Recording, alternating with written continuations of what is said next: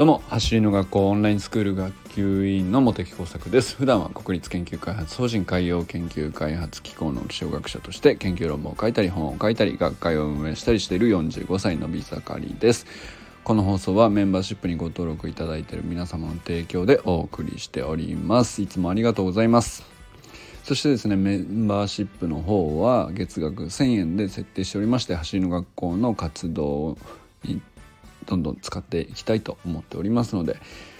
応援してくださる方は是非よろしくお願いします。さて今日はですね変わりゆく勇気について語りたいと思っております。語れるかな分かんないけど。あのー、まあ昨日ちょっとお話ししたんですけどだいぶねあの立ち入った話かなと思ったんですがまあこれぐらいはあのやっぱり ちゃんとえー、まあ内情とはいええー、そうですね。お話ししておく方がいいのかなと思ったんで、えー、そうですね。ま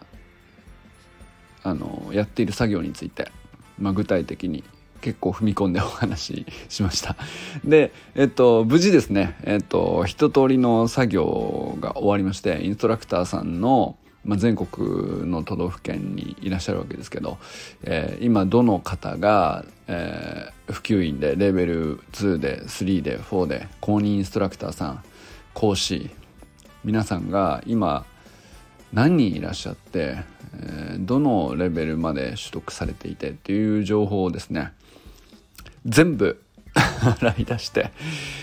えー、一通り、えー、ホームページに更新できたと思います。もし漏れていたら、あの、ぜひご一報ください。あの、速攻で、えー、反映させますので。で、そうですね。まあ、まだ2、3週ぐらいもう500、この500人のリストに関して、もう2、3週ぐらい、えー、いろんな方向から確認をしないと漏れてるっていうのはあの可能性があるというか実際そういう風にやっててちょっともうすでに見つかってるっていうのが今日やっててもうんと何人かいてで、まあ、もちろん見つかった部分についてはもうす全て反映していっているんですけどまだまだありえるなという、うん、段階ではありますが、まあ、かなりいい反映できたんじゃないかなと。いうところまで来ました。ということでねまあや一応一通りやり終えたというかまあやり終えてはいないんだけどあのー、まあまあまあまああの9割方あのー、僕の中ではリストの整理とホームページへの更新作業というかインストラクターさんのリスト作成ですね。えー、まあちょっと応急処置な部分がありまして、えー僕の中ではまだまだ先が長いんですけど あのまあやりきったかなというところです。さあさてなんですけどもまあそういうことをやるとですね、えー、まあ、そもそもですね、えっと、ホームページのあのまああるインストラクターさんの所在地というか居住地とまあ何ていうかリストが表示されるページがあるんですけどもまあそのページにこう何ていうかまあどんどん増えているので まあ例えば一番多い東京とかだともうね何ていうのかなあの創刊ですね。あの 創刊なんですけれどもめちゃくちゃこうたくさんの普及員の方々レベル23455全てのレベルにおいてもうかなり充実してきているんですねインストラクターさんの数が。でまあそれは素晴らしいことなんですけどあのホームページ上ここまで増える想定でのデザインじゃなかったんだろうなっていうあのまあそういう状態になってるわけです。あまあ、はっきり言うとあんまり見やすくないです。あのあまりにもね数が多くて、えー、パッと見、えー、例えば、えー、インストラクターさんが、えー、習得して自分の居住地のリストを見るとするじゃないですか。あ載ってると。反映されてると。確認するのに周りにもめちゃくちゃ人数いるんであの 見つけるの大変だと思いますね。えー、そうですね神奈東京神奈川まあ関東近辺は特にねやっぱり自治会数も多いですしあと大阪も多いかな。まあとにかく、うん、まだ県に偏りはあるんですけども、まあ、これいずれ、えー、まだまだ増えていくということに耐えられるデザインにしていかないと溢れてしまうというですね まあこれは本当に素晴らしいことなんですけども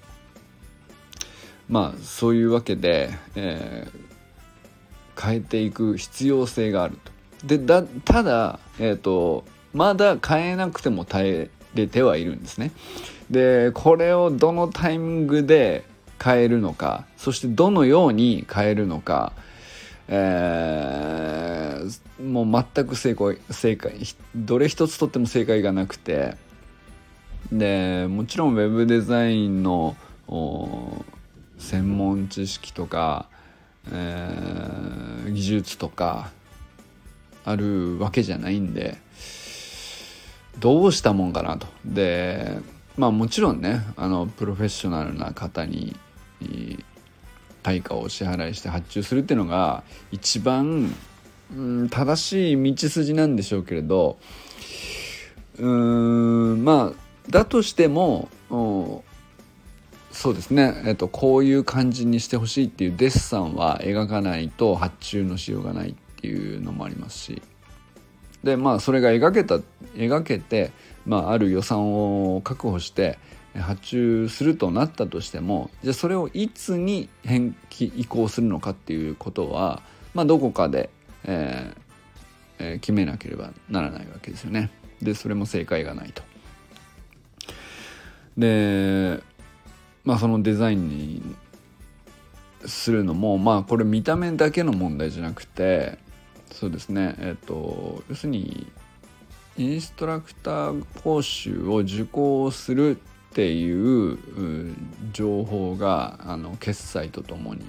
えホームページに入力されるわけですけどそのデータができるだけねその人の手を介在しないであの自動的により正確に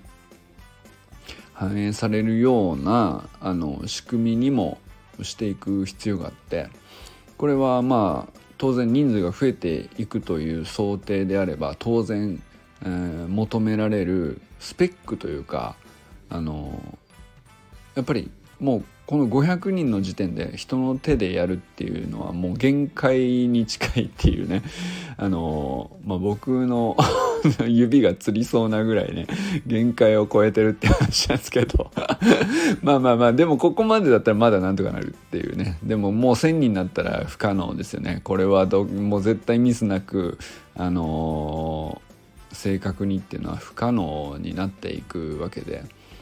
でこれは今500人でもう限界にギリギリであるということを、まあ、ちゃんと認識できたことはすごく良かったんですけど。でまああの本当にお待たせしてしまった方にはあのいろいろ申し訳なかったんですけどとりあえず現時点であの反映はできたというところで今後まあそれがねあの起こらないようにしていくための根本的な解決をちゃんと考えないといけないなということですね。まあ、そういう時に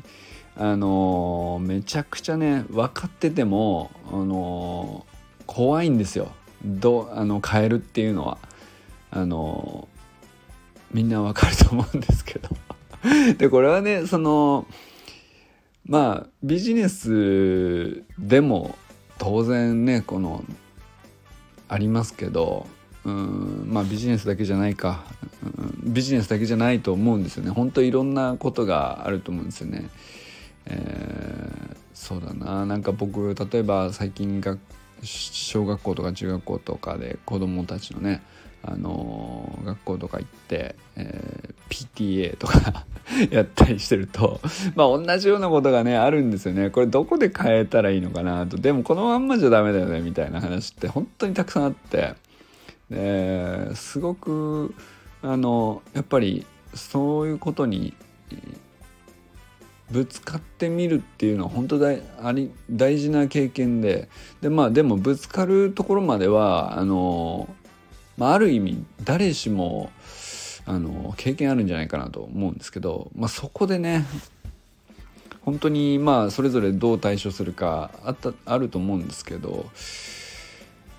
こうあのやっぱりなんていうのかな変わっていくことは必要だとみんな分かっていながらめちゃくちゃ勇気がいることだなというのはあの毎回痛感しますよね。なんで勇気がいるんですかねすごく怖くなるんですよねあのだって誰も えっと変えることに対しておそらくそおそらくというか間違いなくこう誰も否定しないし是非って思っていたりするんですよ多くの場合。あのまあ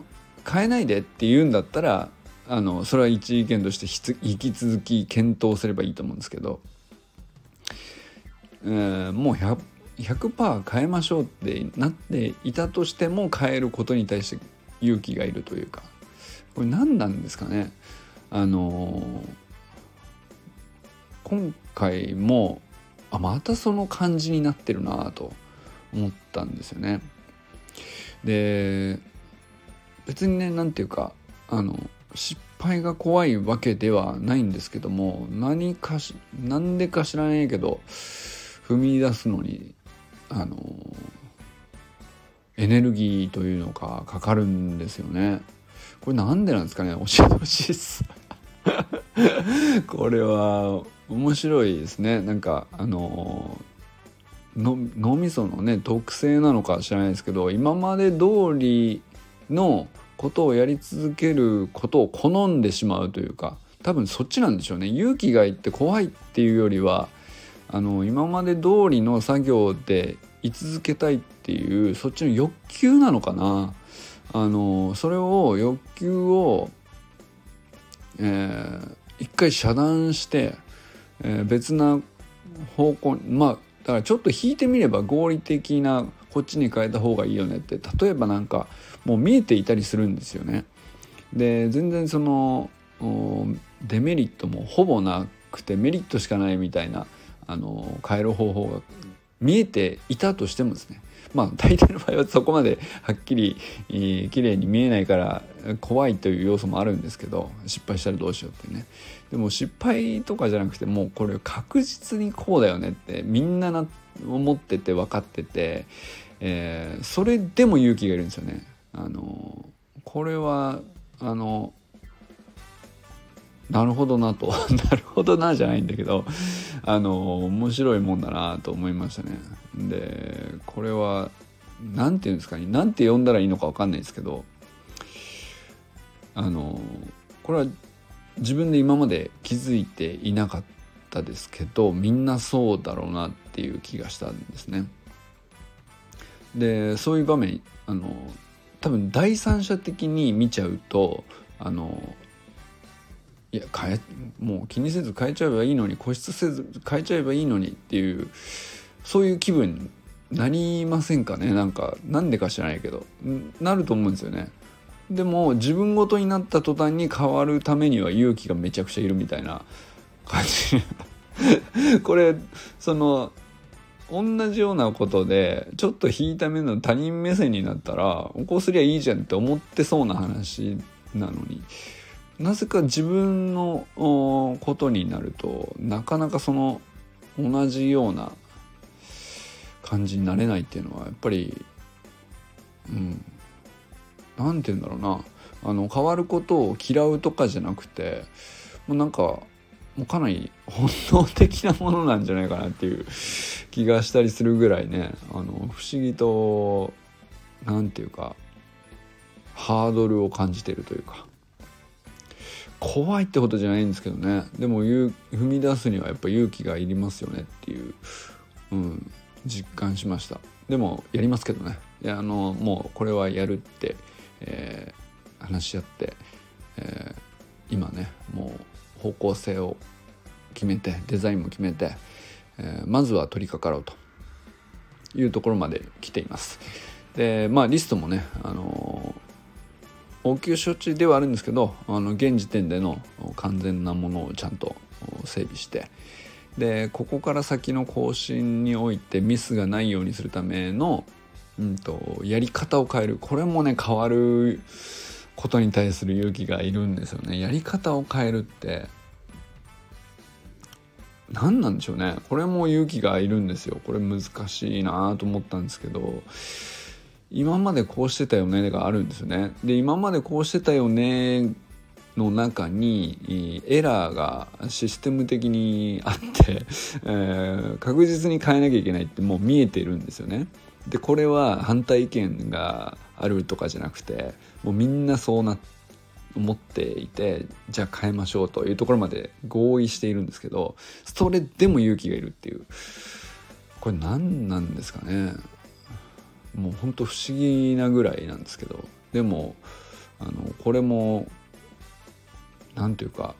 あの超えなきゃいけないんですよね。でもともとあったルールとかもともとあった仕組みとかもともとね何でしょうね。あったデザインとか全部そうですけどこれ何ていうか別に何なんだろうな。あの大して年月経ってないわけじゃないですか。ある意味で言ったら。その何十年とか何百年の歴史がありますとかそういうのじゃなくてあの本当何もないところから0から1を作って誰も正解知らない中でとりあえずこれでいこうみたいなあのそういう中で作り上げたものなので当然変えることが前提で、えーと暫定的に作られたルールだしデザインだし仕組みなんですよね。でだからそのそこに対して遠慮があるとかじゃないんですよね。でなんですけれどもやりなれるほどやり慣れてもいないのに変えることに対してこう勇気がいるっていうのはこれ相当なことだなって思ったんですよね。でももうねあの1年かそこらのややり慣れかけてきたっていうのでさえ変えるのにねこんだけエネルギーかかるってことはまあ5年とか10年とかずっとこれの感じでやってますってなったらもうそうもう遠いくれるぐらいね あの変えることに対する抵抗感っていうのは当然もうねものすごいものになるだろうなって容易に想像つきますよね。で実際結構世の中そういうものがたくさんあるっていうのもあのー、ね、えー、皆さんいろいろ思いつくんじゃないかと思うんですけどでやきもきする側に回る時もあればあのやきもきされて早く変えなさいよって言われていや分かってんだけど変えれねえんだよみたいなあの言われる側になることもあるかもしれないですけどでもねやっぱりこれは相当だなと。1年かそこらでやり慣れてすらいないのにあの変えることに対して、えー、抵抗がもう何ていうのこれかすかにじゃないですね。結構あるんですよね。でまたうん。なんだろう正解がない状態であることは1年前と変わってないしで0から1を作るよりは改善の方があのまだマシなはずなんですけどねエネルギー的には。なんですけどあのあこんぐらいこうなんていうかちょっと勇気を出さねばっていう感じになるのかっていうのをね今感じていてちょっとびっくりしてます そんな感じですねでこれはなんかそうなんだろうなこういう作業とかだとあの感じ取りやすいなと思ったんですけどこれ多分もう他のことでもいけるんだろうなと普遍的なことだろうなと思ったんでえー、多分ねそのスポーツでも何でもきっとそういうことたくさんあるんだろうなっていう気はしましたよね。あのー、なんだろうな、まあ、走りだとそんなにないんですかね。でもメニューを変えるとかね。うんとまあ僕だったらね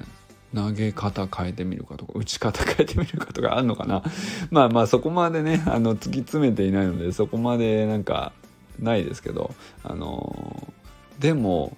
本当は変えて試してみてダメならまた戻せばいいじゃんみたいなもの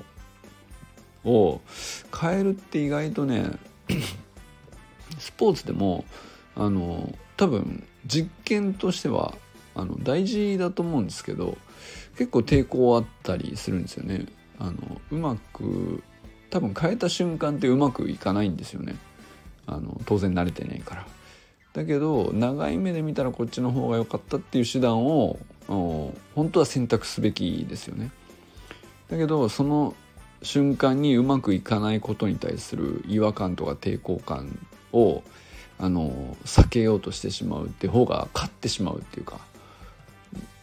そういう感じですかね。これはなんかあのなんていうか言っててあの今気づいた感じですけどねあの当たり前なのにできないもんだなと、うん、思いましたね。これはあのそうだから試しているこの選択肢とか、えー、他にもないのかとかっていうのは常に選択肢をこう広げて自由度を保っておきたいはずですよね。はずなんですけどやり慣れてないものに関しては基本ちょっとやり慣れているものよりあの下手になったり遅くなったり違和感あったり、えー、不安がつきまとうっていうその減点がついちゃうんですよね。でそそれでで長期的にこっちの方があのいいんじゃないかっていうのって何ていうかメリットとして頭では見えていても実感は伴わないわけじゃないですか長期的なことだからあの最終的に分かることですよね。変えといてよかったとか、うん、でそれってねなんかそうそうその実感の伴わない頭で考えたメリットと、えー、実感が今この場であって、えー、こなんていうのかよりうまくできちゃうっていうそっちの方が心地いいっていうメリットメリット、うん、まあそうだね。メリットですね。これをね比較すると実感伴ってる今目先のものの方が勝ってしまいやすいんでしょうね。うん、これを超えるのは相当なんていうかあの意識して分かってて、え、長期的メリットに対してひいきをしてあげるっていうのは自分の頭で相当ねあのそっちにあの上乗せしてあげるというかそういうことやらないとまあだからそれが勇気っていうことだと思うんですけどあの変われないもんだなと あのうん、そう変われないってことはイコール進化できないってことなんでで進化できないってことはイコール衰退でもあるわけですよね。これは非常になんていうかあのそうですねいい勉強になったなと思いますね。あのまあ勉強になったで終わらせないようにねあのこれから実践していく前の段階ではあるんですけどあのまあこの2日ぐらいでですねあのインストラクターさんのリストの作業についてこういろいろやっていたんですけどあのまあとにかく途方に暮れるぐらい気の遠くなるような膨大な作業だったんだけどあの単純にねやってよかったっていうことの一つですね。こういうことに気づけた。これはねあの何でしょうね。他の、まあ、研究とかでも僕のね本職である研究とかでももう多分にあるんですよ。あの慣れた研究手法とか慣れた研究テーマとか そっちでやりたいやり続けたいですよ。うん、でだけどそれだとうんそうですね、まあ、研究者として世の中の進化により大きく貢献するってことはどんどん難しくなっていっちゃうっていうねあので、まあ、世の中から求められるそのそうですね。活かせる成果とか社会的に必要とされる発信であるとかそういうものに対しても僕はなんかできる限りあの意思としてはねあのそういう子に貢献したいと思っていたとしてもなんだろうな意外と変われないもんだぞっていうのはねあの気づけました。でこれはなんか僕はなんだろうなそのマシな方だっていうか なんていうかちゃんと頑張ってますって頑張ってる方ですみたいな感覚でいたけどこれは相当頑張ってるとか頑張ってないとかじゃなくてそういうなんていうかあの変わりたくなくなるもんだよっていうのを自分で自覚してないとあのそうなっちゃうなっていうのをねあの改めて思いましたね。だから変わりゆく勇気を育てるっていうのもねあのこれからちょっと一つテーマにしていきたいなと思っております。これは何でしょうねまあなんなんだろうこれもこういうのもね全部トレーニングなんじゃないかなと思うんですよね。あの他の全然違う あのお仕事であったりとかあのスポーツでのトレーニングであったりとかあの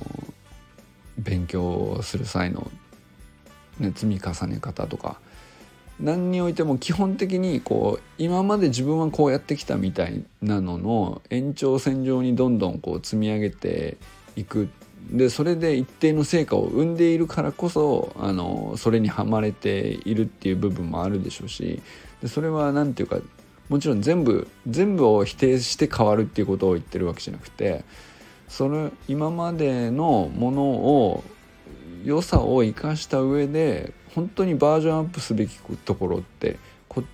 ちあるんじゃないの？と。で頭で気づけていても意外と変われないっていうところはあの本当に分かっとかないと変われただただ積み上げちゃうなと。でそれはちょっともったいないことがよく考えたらあるかもしれないなっていうのはねあのこれは本当に普遍的なことかもしれない と思ったっていうお話でございました。ということでねまああの今日で一旦 あの一区切りにしたいと思います。この何でしょう走りの学校の運営のお手伝いで学びになったことシリーズというか。はい、あのレターでもねあのいつもご苦労様ですみたいなのを送ってくださった方は本当にありがとうございます。あのコメント欄でもあのね励ましをいただいて。いやでもね本当にね実際は楽しんでやっているのであのもう全然ね、えースクール生の皆さんとか、あのー、普通のね練習会とか講習会とかで、えー、関わってくださった方もう本当にそのままあの楽しんそのまま楽しんでいただければなと思いますし。でもねなんかあの、やっぱこういう話もねたまに してみようかなと思えましたね。なんかあの本当にコメントとかレターとか温かくて失点 の話だったんですけどね。なんかまあミスっちゃってったごめんなさいな話ではあるあったわけですけどあのおはお伝えしてよかったなと思いましたね。あのまあ別にそのミスった話だけをお伝えするつもりはないですけどあのまあ感じたことはそのままあのできるだけ話していこうかなっていうふうに思えたところもありましたね。このこの23回ぐらいですかね。あの運営のお手伝いでまあこういうことが起こってますみたいな 話をして、えー、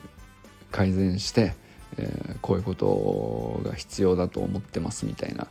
あのシリーズ3本ぐらい 話しましたけど。はい、でもねこれも本当にスプリントから学んだことがあの全部つながってるなと思いながらやれているのであのこれもねスプリントライフの一部ということでこれからも皆さん一緒に頑張っていきましょう。 Vamos